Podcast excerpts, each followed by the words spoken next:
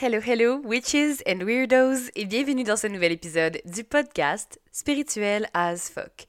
Mon nom est Emily, je suis votre hôte, et aujourd'hui, on va parler du Good Girl Myth. Mais qu'est-ce que c'est le Good Girl Myth? Euh, en fait, je me base sur un livre qui a justement le même nom. Je pense que c'est Break, euh, Break the Good Girl Myth. Ok, Donc, c'est un livre qui a été écrit euh, par, et là, je m'excuse si je maltraite son nom, Majo Molfino. OK? Et c'est vraiment un livre que j'ai adoré, qui me rejoint énormément, euh, qui est un livre aussi très féministe également, et qui amène vraiment une belle, euh, je pense, une belle perspective, une belle vision sur euh, les. c'est quoi le mot en français? Expectations. Les. les, les voyons, c'est boulot.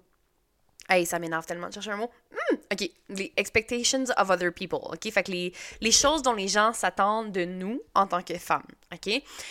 J'en ai parlé dans l'épisode sur le cycle menstruel, j'ai parlé à quel point le patriarcat nous conditionne à être une certaine façon. Tu souvent, en tant que femme, tu sais, le, monde dans lequel on vit, et là je parle bien du monde capitalisme, donc le, le, le monde dans lequel on vit dans notre société ici euh, au Canada, euh, au Québec, tu sais, puis il y a beaucoup de, dans les pays occidentaux, la plupart, dans le fond, euh, on vit beaucoup dans le capitalisme et dans le go-go-go, on n'arrête pas de travailler, et on vit comme des hommes. Tu sais, comme je disais dans l'autre épisode, c'est que on ne respecte pas nos cycles, on ne respecte pas les vagues et les différences que chaque phase nous amène, et c'est un peu comme ça, tu sais, il y a le saying qui dit « It's a man's world », donc c'est un, monde d'hommes, et c'est vraiment ça, parce que le patriarcat est tellement, tellement ancré, et tellement... Euh, ben, enraciné dans notre société, dans notre façon de penser, on est tellement conditionné en raison du patriarcat que même notre façon d'être en tant que femme est conditionnée également. Et c'est un peu de quoi ça parle, dans le fond, le, le good girl myth. OK? C'est vraiment une façon que une façon que les femmes sont élevées. Hein? C'est comment on doit être. Comment on doit être. Hein? L'idéal patriarcal pour les femmes, c'est qu'une femme doit être féminine. Elle doit être soumise. Elle doit écouter les règles. Elle doit pas parler trop fort. Elle doit pas, euh, elle doit pas euh, faire des crises. Elle doit pas être trop forte. Hein? Elle doit être quand même, euh, soumise, faible. Tu sais, le, le, le, fameux stéréotype de la princesse qui a besoin d'être d'être sauvée par son prince charmant. Ben, c'est un peu ça, le, mythe dans lequel les femmes sont prises. Hein? Donc, on doit agir comme une good girl, comme une bonne fille. Puis je sais pas si c'est quelque chose que, mais que tu as entendu déjà quand tu étais plus jeune, ou si, si tes parents t'ont transmis ça un peu, mais je pense que même si on le veut pas, on, mettons, même si nos parents n'ont pas voulu nous transmettre ça, c'est comme tellement inconscient que c'est ce qu'on nous transmet pareil. sais, you're a good girl, comme t'es une bonne fille, le fais la bonne fille. Puis ça, c'est vraiment quelque chose, tu en tout cas que moi j'ai reçu là, dans mon éducation de tu fais la bonne fille ok? Écoute là. Écoute parle pas trop fort euh, prends pas trop de place hein? Arrête là arrête. T'es trop dramatique t'es trop intense t'es trop là. Puis c'est vraiment ça. Puis tu sais j'en ai parlé dans d'autres épisodes que ben, moi c'est quelque chose avec lequel j'ai tellement strugglé dans ma vie parce que ben, je prenais trop de place. J'étais trop, j'étais trop loud, je parlais trop fort, j'étais trop expressive, j'étais trop intense dans mes émotions, j'avais des émotions très fortes. Euh, je voulais pas être le stéréotype de la petite fille, tu sais, comme, je pense que je l'ai dit à un moment donné, justement, tu sais, qu'il y avait une photo avec mes amis au primaire, puis j'étais en première année style, puis j'avais genre une coupe champignon, puis une chemise super grunge, puis genre un énorme chandail fucking loose, puis il y avait mes petites amies qui avaient les cheveux longs, puis des petites robes toutes mignonnes, puis moi je faisais un genre de, une face de comme, avec une grimace genre un peu yo, tu sais. Là, ça, ok, c'est tellement laid de dire ça, un peu yo, mais tu sais, en tout cas, you know what I mean, là, une petite face genre de grimace un peu euh, rebelle, puis il y avait mes petites amies qui souriaient, qui avaient le beau petit sourire, puis tu sais, j'ai tout le temps un peu clashé comme ça, tu sais, puis autant que ça autant que c'était important pour moi d'être fidèle à moi-même, d'être différente, autant que c'était une grande source euh, d'angoisse et de, de, de, de, Pas de. Comment dire Pas de mal-être, mais qui m'a causé beaucoup de souffrance parce que ben, je me sentais jamais à ma place. Je me sentais jamais à ma place. J'étais pas comme les autres. Mais j'avais pas envie d'être comme les autres. Puis j'avais pas envie de, de, de me fondre dans, dans, un moule qui n'était pas le mien. J'avais pas envie d'entrer dans cette boîte-là puis de, de, rester prisonnière de cette boîte-là. Mais malgré moi, il y a eu des moments où j'ai pas eu le choix. Puis encore aujourd'hui, je le vois des fois. Tu sais, j'entre dans le moule parce que c'est ce qu'il faut faire, mais, mais, mais je suis juste comme non, fuck that! L'espèce de petite punk en moi, le petit côté genre non, genre qui est comme, qui a du caractère, puis le, le feu en moi, le, la sagittaire en moi qui est juste comme fuck that shit, I'm gonna do my own stuff. Tu sais, comme fuck ça, fuck le fait de suivre des cadres, je vais juste être moi puis faire ce que moi j'ai envie de faire, puis je vais pas me plier aux exigences de la société ou aux exigences de ce qu'on ce qu'on s'attend de moi, ce qu'on s'attend d'une femme, parce que j'ai juste envie d'être moi, d'être fidèle à moi-même, d'être authentique. Donc, le Good Girl Myth, euh, parce que là, je reviens à ça. tout une intro, right? Mais en même temps, c'est un peu ça. En tout cas, tout est relié. Hein? Tout est dans tout. Mais ce qu'on dit, dans le fond, dans le livre de, de, de um, Breaking the Good Girl Myth, ben, c'est un peu les, tous les mythes qui entourent le fait d'être une good girl. Comment on est. Comment on est. Euh, euh, conditionné à agir comme une good girl, comme une bonne fille, qu'on peut pas trop, tu sais, euh, pas trop parler fort, hein, qu'il faut suivre les règles, etc., etc., OK? Euh, puis dans son livre, dans le fond, Majo, ce qu'elle dit, c'est qu'il y a plusieurs mythes qui nous tiennent un peu prisonnières dans le mythe de la good girl, OK? Et le premier, c'est le mythe of rules, The Myth of Rules, donc c'est le mythe des règles, OK? Et ça, c'est que on doit suivre des règles qui sont euh, externes et qu'on doit obéir à l'autorité à place de se faire confiance, à la place d'écouter notre intuition, à la place de s'écouter nous et de vraiment se respecter et de suivre ce qu'on a vraiment envie de faire, on nous apprend à suivre les règles. On nous apprend à ne plus se faire confiance. On nous apprend à donner notre pouvoir, notre pouvoir personnel, notre pouvoir en tant que femme, qui est très très fort. Hein? notre pouvoir de l'intuition, c'est très très très puissant.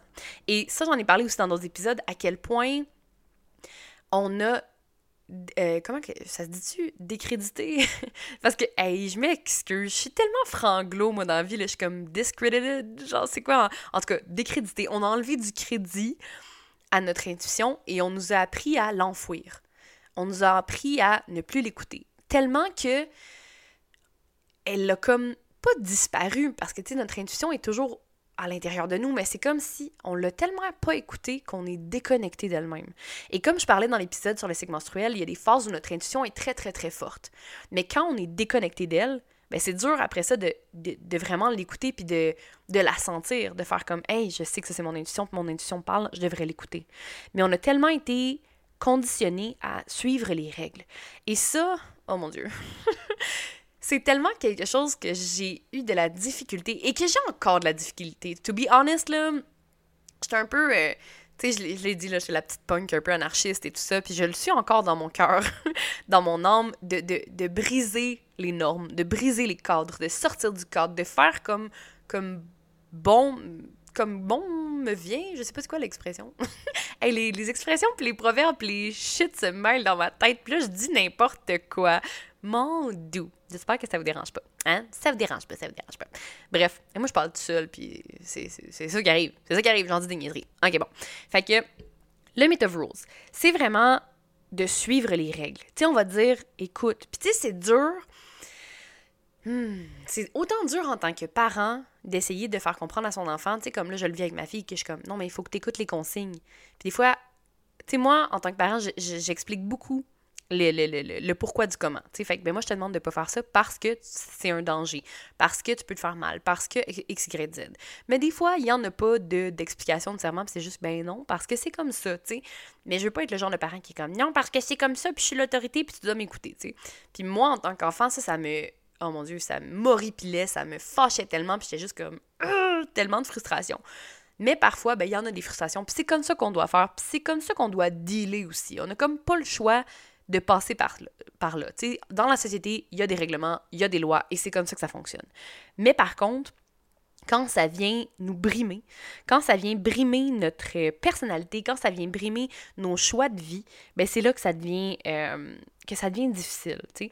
Donc le mythe des règles, c'est qu'on nous a appris à nous déconnecter de vraiment notre vrai ressenti, de nos sentiments et de suivre la voie un peu toute tracée, de suivre ce que les autres nous dictent de faire.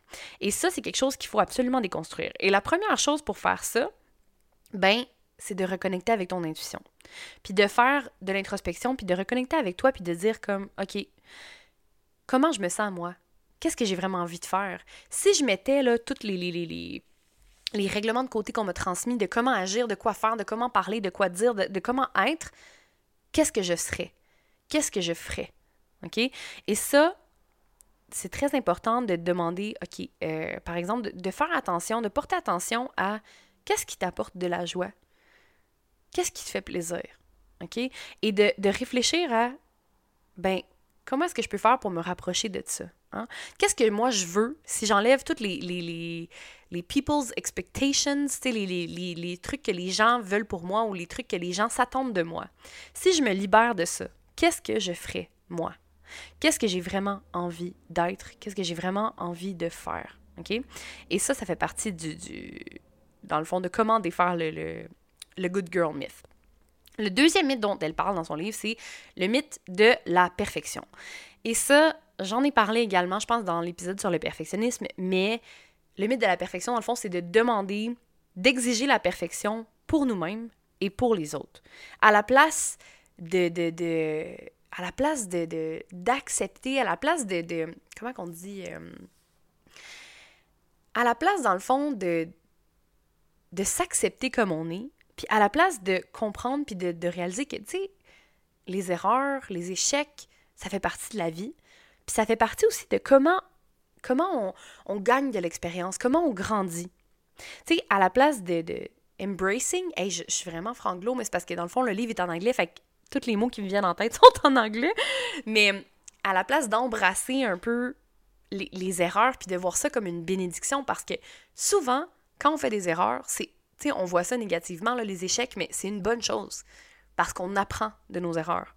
On apprend de, ces erreurs-là, puis on grandit. On devient plus fort, plus intelligent, plus résilient. On a plus de connaissances, on a plus d'acquis. On sait après quoi pas faire. C'est la même chose qu'un enfant apprend à, à marcher, right?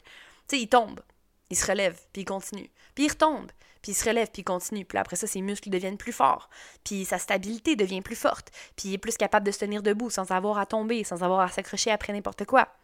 Et ça, c'est un bon exemple, je trouve, parce que c'est de regarder à Hey, c'est correct de tomber. C'est correct, ça fait partie de l'apprentissage. Et souvent, et je trouve vraiment beaucoup en tant que femme, euh, c'est rare qu'on qu'on est douce envers soi-même. Souvent, on est tellement, tellement dur envers nous-mêmes, on est tellement exigeante et, tu sais, pour être honnête, moi la première, je suis très, très exigeante envers moi-même, puis j'essaye, ça fait plusieurs années que je travaille sur le fait d'être plus douce envers moi-même, d'avoir plus de compassion envers moi-même. Puis tu sais, je le fais tous les jours, mais des fois, je, je, je le remarque, là. Par exemple, dans mon travail ou dans ce que je fais, je suis comme, OK, hey, relax, man, t'es tellement dur envers toi-même, tu puis c'est comme si tout devait être parfait. Je devrais être la bonne maman, avoir la bonne éducation, être présente pour ma fille, mais là, je devrais être autant une super bonne employée, puis super bonne au travail, mais là aussi, je devrais prendre soin de moi, avoir un beau corps, un corps parfait, être active, manger bien, avoir une vie sociale qui est florissante, connecter avec les gens, tu sais, puis c'est tellement une pression énorme qu'on se met sur nos épaules, c'est complètement cinglé. C'est fou à quel point on a énormément, une grosse pression de perfection chez les femmes, puis on nous, on nous exige, en guillemets, d'être parfaite. C'est ce que les gens s'attendent de nous. Et c'est drôle, je voyais une vidéo, pas trop longtemps, euh, qui parlait, dans le fond, c'est une mère qui disait euh, que son conjoint était allé à l'épicerie avec ses deux enfants. Il y en a comme un de, je pense c'était comme 4 ans, puis un de 2 ans, de quoi de même. Puis il s'est fait dire, genre, trois fois, par des gens Waouh, genre, t'es tellement un bon papa, t'amènes tes enfants faire des courses, waouh, quel bon papa, tu sais. Puis la mère disait Moi, là, elle dit Je sais pas combien de fucking million times je suis allée avec mes enfants à l'épicerie ou je suis allée avec mes enfants faire des commissions. Elle dit je vais tout le temps. Et jamais, jamais on ne m'a dit Waouh, félicitations, t'es bonne. Waouh, tu viens faire des commissions avec tes enfants, t'es vraiment une bonne mère. Jamais. Jamais. Et ça, ça fait partie des beaux doubles standards de notre société. Hein. Un père qui est là pour ses enfants, c'est tellement donc un père magnifique. Mais une femme, par contre, qui prend soin de ses enfants, c'est comme la norme. C'est normal, c'est une mère. C'est elle qui fait tout. On s'attend à ce qu'elle fait tout. Et ça, c'est tellement une grosse pression là, sur les femmes, puis c'est... Ça, ça finit par nous pourrir la vie parce que c'est tellement dur, puis les femmes sont toujours jugées plus difficilement que les hommes. Et ça, j'en ai parlé, je pense, dans euh, l'épisode de Vierge euh, Mère et pute, c'est que on s'attend à ce que la femme soit parfaite, qu'elle soit est parfaite physiquement, hein? elle a un enfant, mais par contre, elle, après ça, retrouve ton poids avant grossesse, hein? Hey, il faut que tu maigrisses, là. Hey, il faut que tu aies un beau corps. Hey, il euh, faut que tu reviennes au poids que tu étais avant, là. Mais par exemple, un homme qui a une bédaine, qui a un dad bod, comme on dit entre guillemets, ah, ça c'est sexy, puis c'est beau, puis c'est beau une petite bédaine chez un homme. Mais chez une femme, par exemple, wow! Puis je dis ça, puis je sais qu'il y a plein de gens qui trouvent ça beau une bédaine chez les femmes, là, où tous les goûts sont dans la nature, mais je trouve qu'on est très, très, très exigeant et beaucoup plus difficile envers les femmes sur tout ça, pas juste sur le corps, mais sur aussi le fait de juggler, tu sais, la, la, la, la, conciliation travail-famille. Tu dois être une mère qui est là, qui est présente. Tu dois faire les lunchs, tu dois faire le ménage, tu dois être là pour tes enfants, pour les éduquer, pour prendre soin de temps, pour aller voir les, les, les, les, spectacles, les trucs, tout préparer pour l'école, tout préparer, faire les devoirs, faire les choses. Mais tu dois aussi être une employée modèle. Tu dois aussi performer à ton travail. Puis tu dois aussi, ben, être chicks, puis avoir un beau corps, puis prendre soin de toi. Parce que, ou si tu prends pas soin de toi, c'est quoi ta valeur dans la société? C'est quoi ta valeur en tant que, personne si t'es pas belle, Puis là, je dis ça, puis je sais que c'est pas vrai, là. On s'entend, c'est pas vrai. On, a, on a une valeur juste d'exister, OK? You are enough, you're worthy just by existing. Et ça, c'est quelque chose que, je dis régulièrement, dans le sens où tu as une valeur inestimable juste en existant. T'as pas besoin de faire quoi que ce soit pour augmenter ta valeur ou pour avoir une meilleure valeur ou pour être mieux ou pour être plus aimé ou plus respecté tu une valeur immense juste en existant. Et ça, c'est un mantra qui, qui, est très bon à se dire, là, de genre, euh, tu sais, I am enough, I am worthy just by existing. Juste parce que je respire, juste parce que je suis en vie, je suis assez. OK? Et ça, c'est quelque chose qu'il faut vraiment se, se, dire maintes fois. Parce que des fois, ben, hein, on on s'en, on s'en rappelle plus, on se questionne, on doute, puis tout ça, puis c'est difficile, mais ça, moi, c'est quelque chose qui est vraiment comme je pense que c'est un combat d'une vie, mais de toujours me rappeler que, hey, je suis assez. J'ai de la valeur. Peu importe de quoi j'ai l'air, peu importe ce que je fais dans la vie, j'ai une valeur inestimable. Fait que c'est qu'on s'attend des femmes qu'elles soient parfaites dans tous les domaines de leur vie. Mais c'est tellement dur à soulever, c'est tellement dur à soutenir tout ça. Puis tu sais, c'est ça, on s'attend à ce que tu sois parfaite physiquement, que tu sois une mère parfaite, que tu sois une, employée modèle, que tu sois une amante parfaite aussi, que tu sois là pour ton chum, puis tout ça, que tu fasses tout ça. Et de jongler avec tous ces aspects-là, c'est tellement épuisant. J'en ai parlé un peu dans la charge mentale aussi, de, à quel point les femmes, on soutient tout ça. Et c'est très, très difficile et c'est très lourd. Et c'est là que ça devient vraiment important d'être authentique et vulnérable à soi. De se l'avouer quand on n'est plus capable. D'aller chercher de l'aide quand on en a besoin. De se donner plus d'amour, de se donner plus de douceur, de se donner plus de compassion. De déléguer aussi Déléguer des tâches, hein? Donne-en des tâches à ton conjoint, à ta conjointe, à ton partenaire. Donner d'autres tâches quand on est juste plus capable. Ou même avant que tu sois plus capable. Hein? C'est mieux prévenir que guérir, right? Donc, de donner d'autres tâches aux autres et de pas avoir besoin de, de, de, de, de tout le temps tout gérer puis de tout faire, le, le, tout soulever le bateau, right? Um, il y a aussi, le, dans les autres mythes, il y a le mythe de la logique. Oh non, je pense que je me suis mêlée, crotte de bœuf. Ah oui, ok. Bon, je m'excuse, je me suis mêlée. Ok.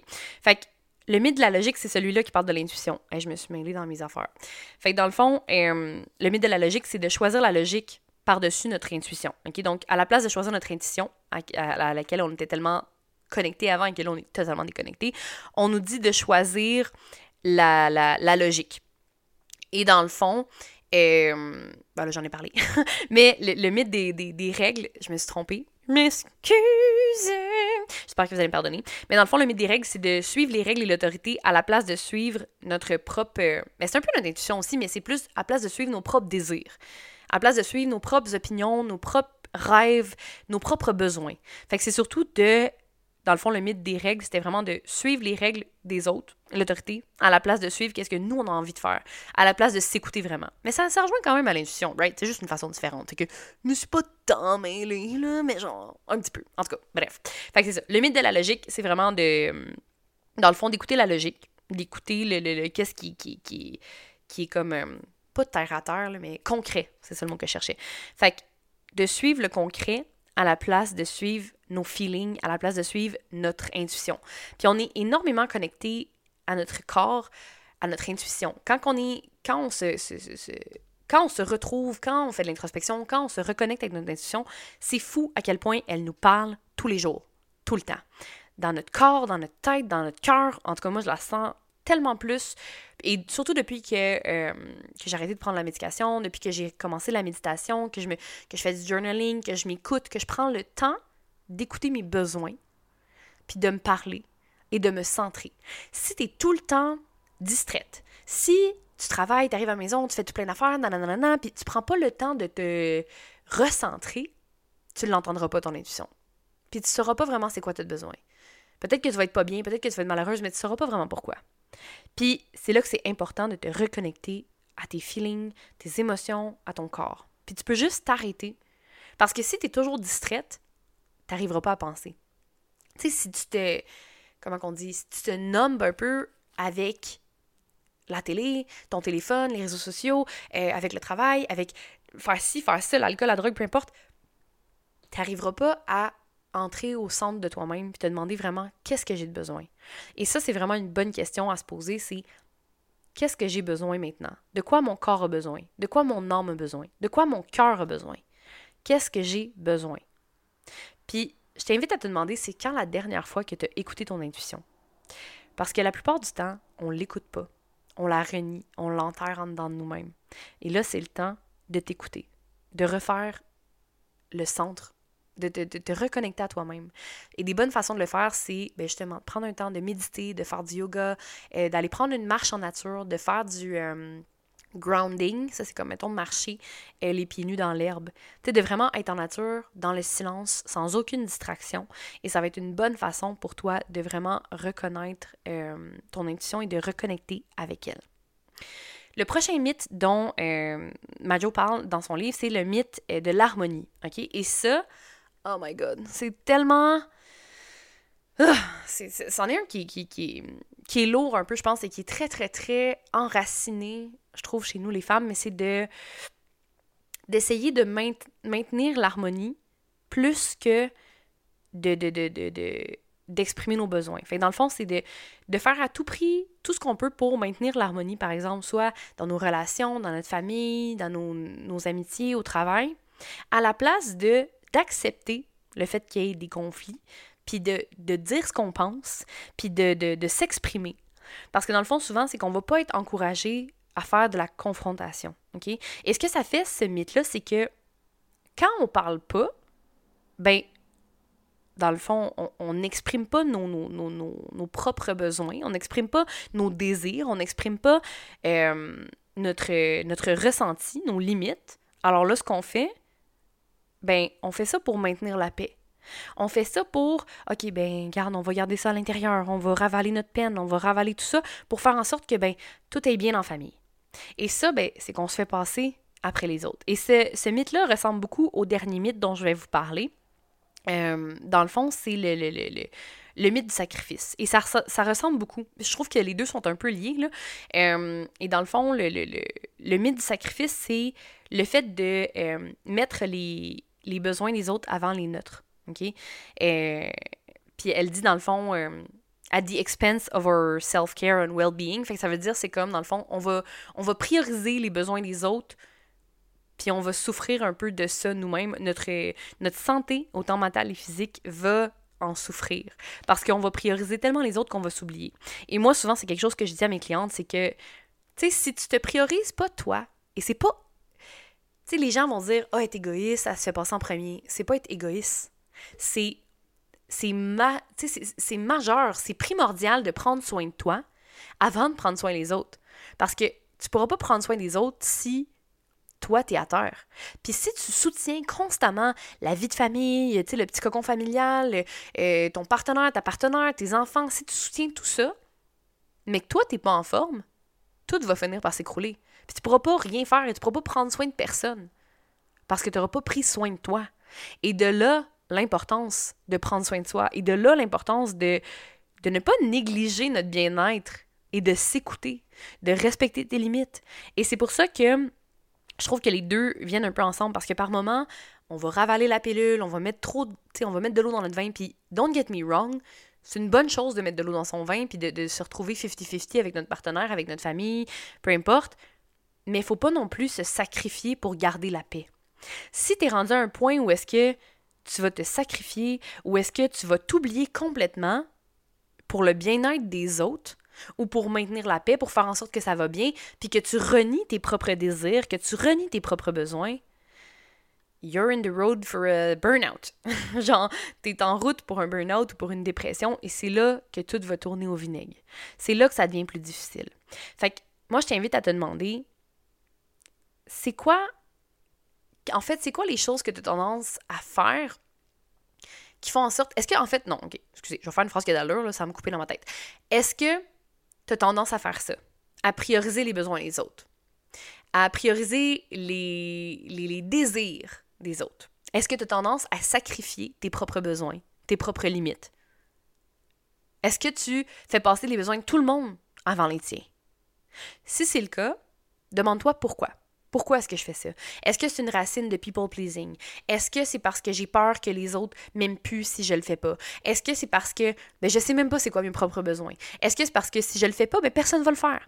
Tu sais, c'est quoi qui est caché derrière ça? Est-ce que c'est à cause du good girl myth? Est-ce que c'est ça qui fait ça? Est-ce que c'est parce que tu as peur de voir vraiment c'est quoi tes propres besoins? Tu sais, il y a plein de choses là-dedans. Fait que, comment est-ce que tu. Moi, je t'invite à te demander, en fait, comment est-ce que tu pourrais faire pour plus te prioriser davantage? Puis ça peut être des petites choses. Ça peut être genre, tous les jours maintenant, je me prends un 20 minutes à moi toute seule pour lire un livre, pour méditer, pour aller marcher, peu importe ce que c'est. Quelque chose qui va te faire du bien. Puis de te demander encore une fois, qu'est-ce que j'ai besoin? C'est quoi mes désirs? C'est quoi mes besoins? Qu'est-ce que mon corps et mon âme ont besoin en ce moment? Qu'est-ce que je veux vraiment? Et de voir aussi, est-ce que je me sacrifie trop? Est-ce que je me sacrifie souvent? Est-ce que je me sens aussi obligée de me sacrifier pour la famille, pour mon emploi, pour mon chum, ma blonde? Est-ce que c'est quelque chose que tu fais d'une façon automatique ou est-ce que c'est parce que tu n'as pas le choix. Puis comment tu feels dans, quand tu, penses que tu te sacrifies énormément? Comment tu feels par rapport à ça? Est-ce que c'est un choix qui est conscient ou inconscient? Et comment est-ce que tu peux faire pour moins te sacrifier puis pour plus communiquer tes besoins? Et comme je le disais, c'est important, par exemple, de déléguer. C'est important d'en parler. C'est important de le communiquer également. Si tu as tendance à toujours te sacrifier, peut-être que c'est le temps d'avoir une discussion avec ton partenaire puis de dire comment est-ce qu'on peut se séparer les choses plus 50-50, right? Comme j'en parlais dans la charge mentale. Puis c'est de voir aussi comment est-ce que je peux faire pour me prioriser, pour reconnecter avec moi, puis pour me faire passer en avant. Tu sais, faire passer mes propres besoins en avant. Parce que tu n'as pas envie de te réveiller à 40, 50, 60 ans puis te dire qu'est-ce que j'ai fait de ma vie? J'ai juste priorisé les autres, je me suis jamais écoutée, puis j'ai pas fait ce que j'avais vraiment envie. C'est quoi que j'ai vraiment envie en fait? Qu'est-ce que je veux là. Puis si j'écoute pas les jugements, l'approbation des autres, la société, si j'écoute pas tout ça, là, mettons que tu étais riche, là, puis que tu pouvais faire ce que tu voulais, qu'est-ce que tu ferais? Et ça, là, je trouve que c'est tellement une bonne question à se poser parce que c'est, c'est quelque chose qui, je trouve, qui, euh, qui vient montrer un peu, en fait, c'est quoi le désir de ton cœur? Qu'est-ce que tu ferais vraiment? Puis on se pose cette question-là pas assez souvent. Je trouve que c'est rare qu'on se demande qu'est-ce que je veux vraiment. Puis si on, met vraiment tout de côté, là, les jugements, les enfants, l'approbation des autres, le, côté logique ou réaliste ou whatever it is, si tu mets tout ça de côté, qu'est-ce que tu ferais? Puis je t'invite vraiment à te poser cette question-là. Puis tranquillement, aussi ce qu'on doit faire par rapport à, tout ça, à toutes ces mythes-là, à toutes ces choses-là, toute la pression qu'on se met, tous les doubles standards, toutes ces choses-là. Si on apprend à être de plus en plus connecté à notre intuition, à faire passer nos, besoins avant ceux des autres, à s'écouter davantage, à, s'encourager en fait à faire ce qu'on a vraiment envie de faire, à aller prendre notre pouvoir personnel, puis à faire vraiment comme Hey, tu sais quoi, moi là, ce que j'ai envie de faire, je sais pas moi, c'est bâtir ma business. Well, do it. Ça veut pas dire que ça va être facile. Ça veut pas dire que ça va se faire en deux jours. Même pas deux ans. Mais si c'est ça que tu as vraiment envie de faire, fais-le. Puis moi, je t'encourage à, à te donner plus de douceur, plus de compassion. Puis quand tu vois que tu es dur envers toi-même, que tu es exigeante, essaie de point it out. sais, de faire comme Hey, là, là, je le vois là.